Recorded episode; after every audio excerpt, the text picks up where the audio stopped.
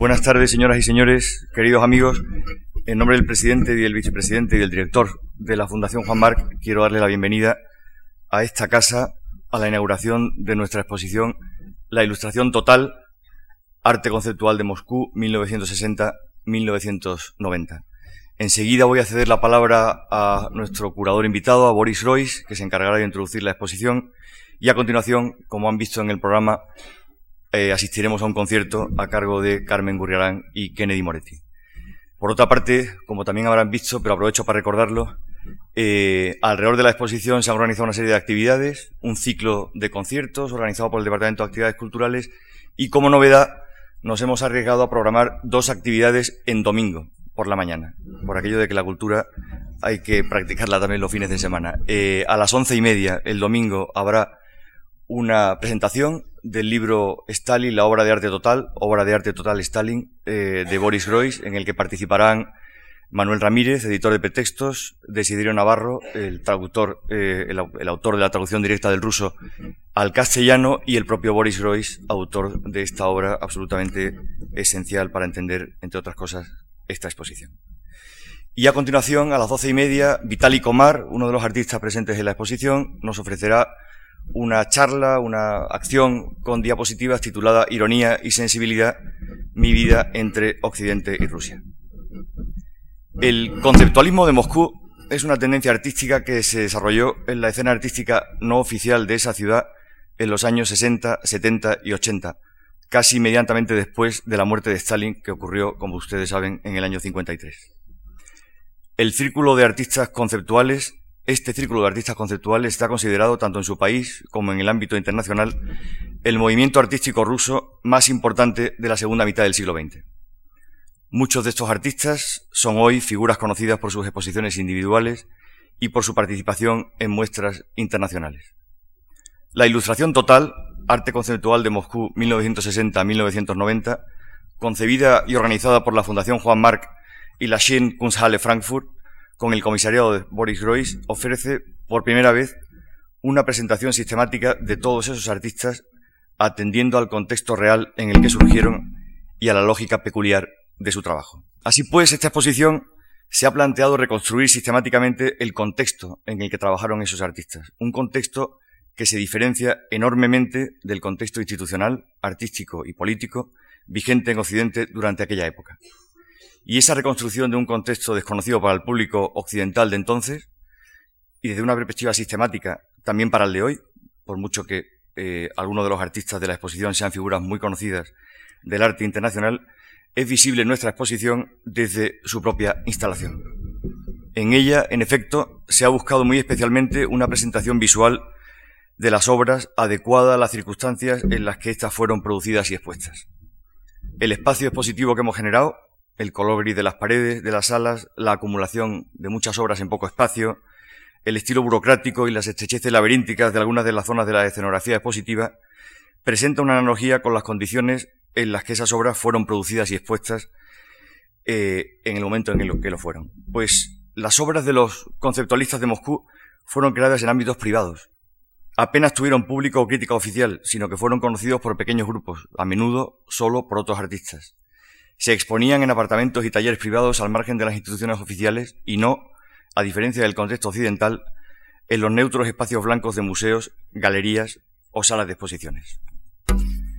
La exposición presenta más de 200 obras, pinturas, dibujos, esculturas y objetos, fotografías e instalaciones de 25 artistas, entre otros de Ilya Kabakov, Eric Bulatov, Boris Mikhailov, Dmitry Prigov, Vitaly Komar, y Alexander Melamid, Andrei Zaharov, Andrei Monastrisky, Yuri Albert, así como de grupos como Acciones Colectivas o Inspección Hermenéutica Médica.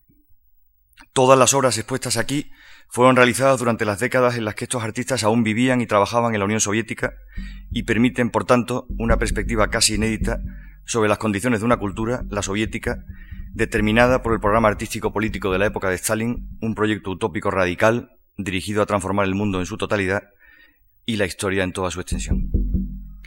La cultura estaliniana, en efecto, supuso un ensayo de obra de arte total cuyo producto, sin embargo, quedaría limitado al sistema vigente de la Unión Soviética hasta la disolución de esta en 1991. Los artistas conceptuales de Moscú ejercieron una ilustración total, una reflexión absoluta sobre ese sistema, un sistema que no tenía equivalencia en Occidente. Y por eso la ideología y la cultura soviética oficiales fueron el tema preferente de las prácticas de estos artistas que ya en 1979 Boris Groys agrupara bajo la denominación de conceptualismo romántico moscovita.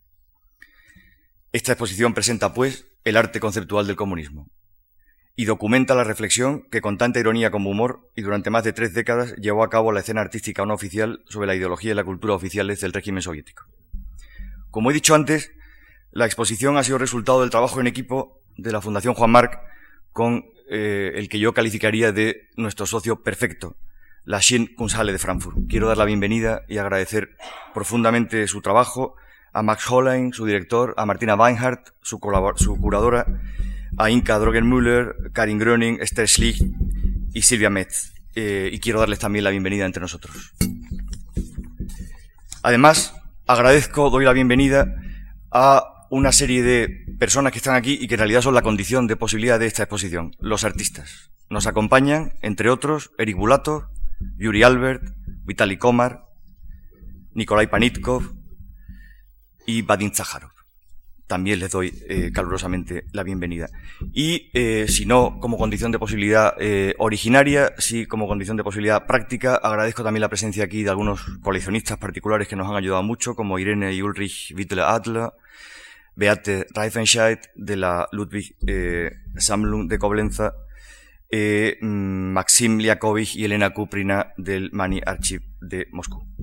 También nos acompaña y nos honra con su presencia José Jiménez, director general de Bellas Artes del Ministerio de Cultura. Las personas a veces no pueden hacer demasiado sin las instituciones, pero también ocurre que las instituciones tampoco pueden hacer demasiado sin las personas. Y en este caso, el elemento decisivo para esta exposición ha sido el que eh, es su spiritus rector, y me refiero a Boris Royce, al que a continuación voy a ceder la palabra.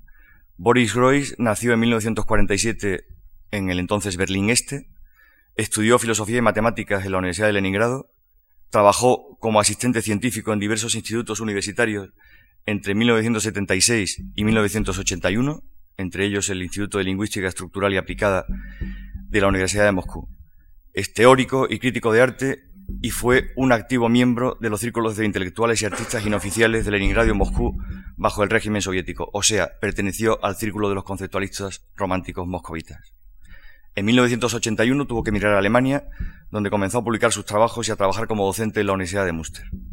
Desde 1994 es catedrático de Filosofía, Teoría del Arte y de los Medios de Comunicación en la Escuela Superior de Diseño de Karlsruhe, es miembro de la Asociación Internacional de Críticos de Arte, fue rector de la Academia de Bellas Artes de Viena y ha sido profesor visitante en las universidades de Filadelfia, Pensilvania y la Universidad del Sur de California, entre otras, además de Global Distinguished Professor of Russian and Slavic Studies en New York University. Entre su producción, ampliamente vertida a muchas lenguas, destacaría, además de sus múltiples colaboraciones en revistas y catálogos, Stalin, la obra de arte total, La invención de Rusia, Lógica de la colección, comentarios artísticos o topología del arte. También el audio CD-ROM en nombre del medio o el postscriptum postcomunista. Últimamente ha salido en MIT Press Art Power. Ha editado, entre otros textos, los escritos de la vanguardia rusa en, en El Punto Cero, Posiciones de la Vanguardia Rusa, y en 1991 y 96 publicó respectivamente dos libros de conversaciones con Ilya Kabakov, Arte de huir y El arte de la instalación. Junto a su actividad como profesor, ensayista, crítico y comisario de exposiciones, Boris Royce ha trabajado también como artista. Suyos son ensayos fílmicos e instalaciones como Iconoclastic Delights del 2002 o exposiciones individuales como la reciente Thinking in Love en la Apex Art Gallery de Nueva York. Muchas gracias por su atención. Con ustedes, Boris Royce. En primer lugar, me gustaría decirles que supone para mí una gran alegría poder estar aquí. Me alegra muchísimo poder estar nuevamente en Madrid. Ya he estado en varias ocasiones en Madrid, pero es una buena ocasión para volver. Quisiera eh, también dar mis agradecimientos Em, quisiera reiterar los agradecimientos expresados por el señor eh, Manuel eh, Fontán. También quisiera dar las gracias a la dirección de la Schirn Kunsthalle, Max Holland y Martina Reinhardt están entre nosotros. Quisiera darles las gracias por su colaboración, por su empeño. Asimismo, me gustaría dar las gracias a la Fundación Juan March en especial por la invitación, pero también por esta excelente colaboración que hemos mantenido. Para mí ha sido una gran alegría poder trabajar aquí. Y el trabajo conjunto con Débora Roldán ha sido un em, auténtico gusto. El equipo de la Fundación Juan March eh, ha sido realmente muy eficiente y me ha alegrado muchísimo poder estar aquí. También quisiera en especial dar las gracias al señor Manuel Fontán, no solo por su excelente introducción a este evento, sino también por haber tomado la iniciativa de organizar esta exposición, porque la idea de esta exposición eh, surgió hace tiempo ya en una conversación que mantuvimos él y yo y la verdad es que me alegra muchísimo que finalmente se haya podido hacer realidad este proyecto. Al menos para mí como comisario ha sido una gran satisfacción. Me gustaría dirigirles algunas palabras sobre esta exposición. Esta exposición tiene como objetivo presentar al público occidental una corriente artística conocida en Rusia como conceptualismo de Moscú y a la que el público ruso interesado en el arte considera hoy con razón como la corriente artística rusa más importante de la segunda mitad del siglo XX.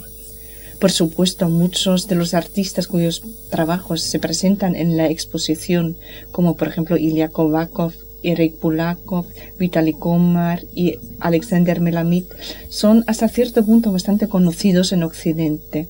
En los últimos tiempos también se han podido ver los trabajos de Andrei Monastirsky y del grupo Acciones Colectivas, Vadim Sakharov, Pavel Pepersan y Yuri Albert y otros más. Pero se trata siempre bien de exposiciones individuales o bien de participación en exposiciones más amplias, desde muestras que ofrecen una visión general sobre el arte ruso actual hasta exposiciones mundiales de arte como la Documenta de Kassel o la Bienal de Venecia.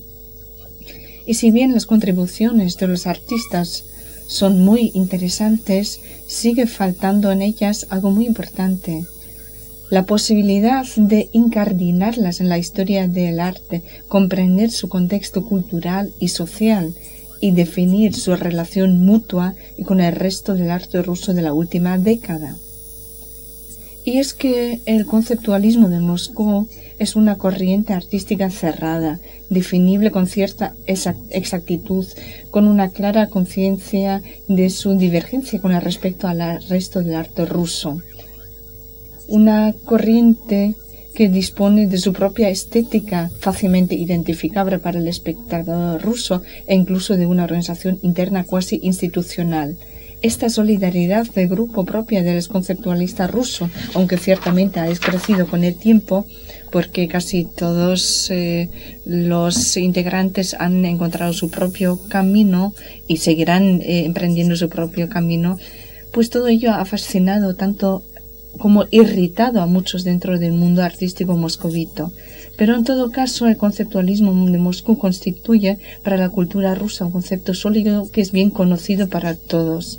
El conceptualismo de Moscú es una tendencia artística que se desarrolló dentro de una escena artística independiente, extraoficial del Moscú de los años 60, 70 y 80.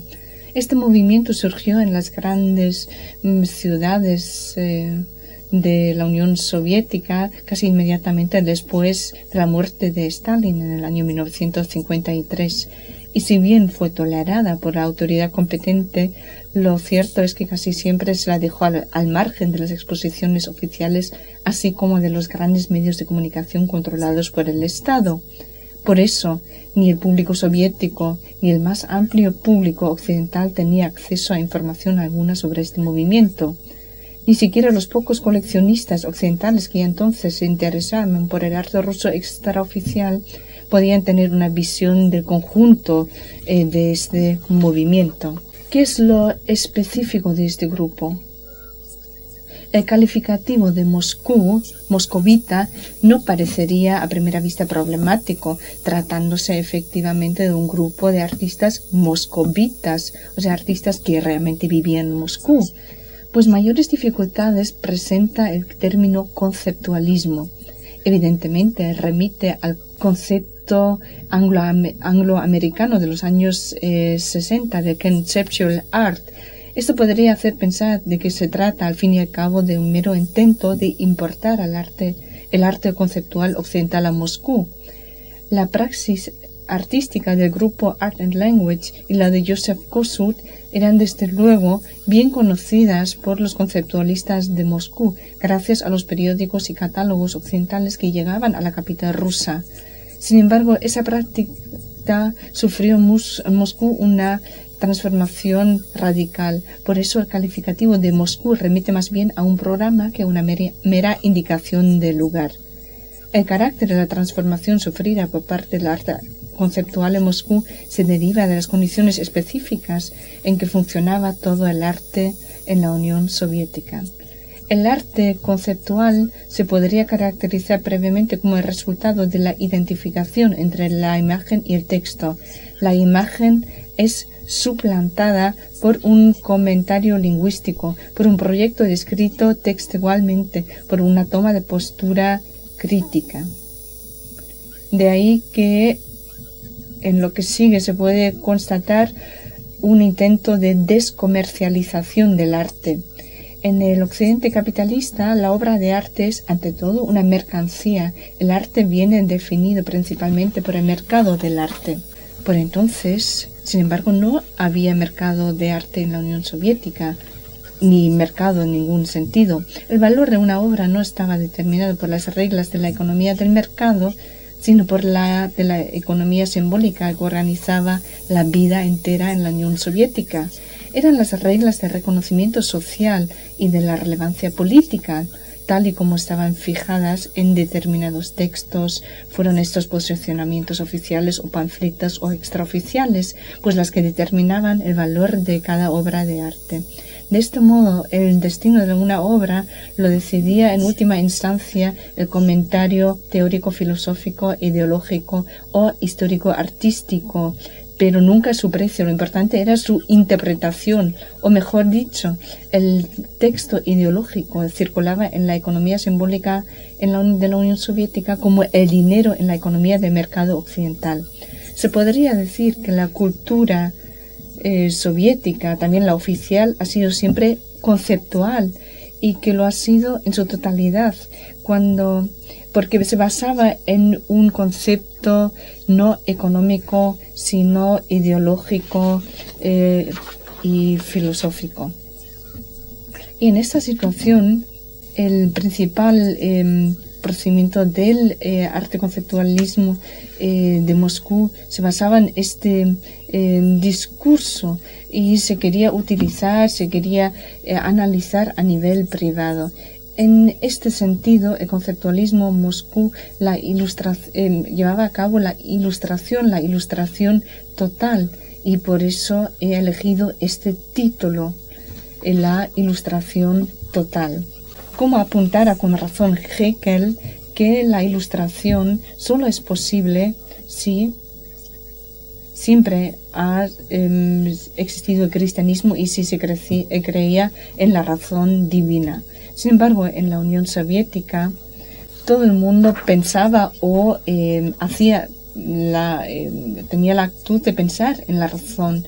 Y por lo tanto eh, el arte conceptual actuaba de forma irónica en algo dogmático, por lo tanto era una ilustración sobre la ilustración, una ilustración total sobre una vida en un eh, sistema en el que este arte, em, con su procedimiento simbólico, en el que estaba eh, encarnado este discurso se podía utilizar eh, a Dios como de forma de blasfemia.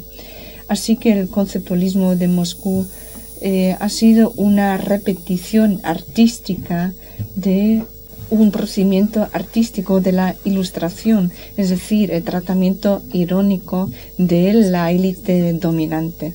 Y por ello, este arte que ustedes pueden ver en las salas de la exposición, pues ilustra bien la diferencia eh, del ambiente, del ambiente eh, que existía en el conceptualismo ruso y el conceptualismo occidental el arte conceptual eh, occidental es algo serio. O sea, la gente es seria y quiere explicar el arte de interpretarlo, etcétera, de forma seria. O sea, que se quiere eh, encontrar una respuesta a la pregunta de qué es arte. Sin embargo, los rusos juegan con distintas respuestas a esa pregunta y por eso Em, he hablado de conceptualismo romántico, es decir, es una combinación entre el conceptualismo y la ironía, em, con distintos juegos, distintas interpretaciones. El arte ruso em, actúa de forma irónica, pero a la vez hace algo que mis, mis amigos del arte conceptual occidental también lo sabían. No lo hace de forma em, solo crítica hacia las instituciones, hacia el sistema de arte, sino una ironía frente a la vida en sí, a la vida diaria. Y la razón también era que em, la vida diaria en Rusia estaba institucionalizada y de esta forma se puede decir que el arte conceptual de Moscú ha hecho algo que por una parte la asemeja a, a, los movimientos artísticos de los años 60, donde se intentaba reflejar también las condiciones en las que se, creaba una obra de arte. Pero por otra parte también ha desarrollado sus propios mecanismos, no eh, típicamente rusos en todos los casos, pero una eh, teoría propia. Todas las obras que se exponen aquí han surgido en Rusia, se han creado en Rusia en tiempos en los que esos artistas vivían en Rusia. En Occidente sí se han eh, expuesto sus obras, sus obras más representativas. Sin embargo, se trata en su mayoría de obras que han surgido, se han creado en Occidente de una época en la que esos artistas empezaban a viajar, a hacerse un nombre eh, en eh, la escena artística. Sin embargo, para mí ha sido muy importante también desde el punto de vista psicológico e histórico Em, desde el punto de vista de la historia del arte, por supuesto, pues he, querido mostrar de qué contexto han surgido estas actividades, qué se ha hecho de auténtico antes de esa globalización en la que también se ha penetrado, ha em, entrado el arte ruso.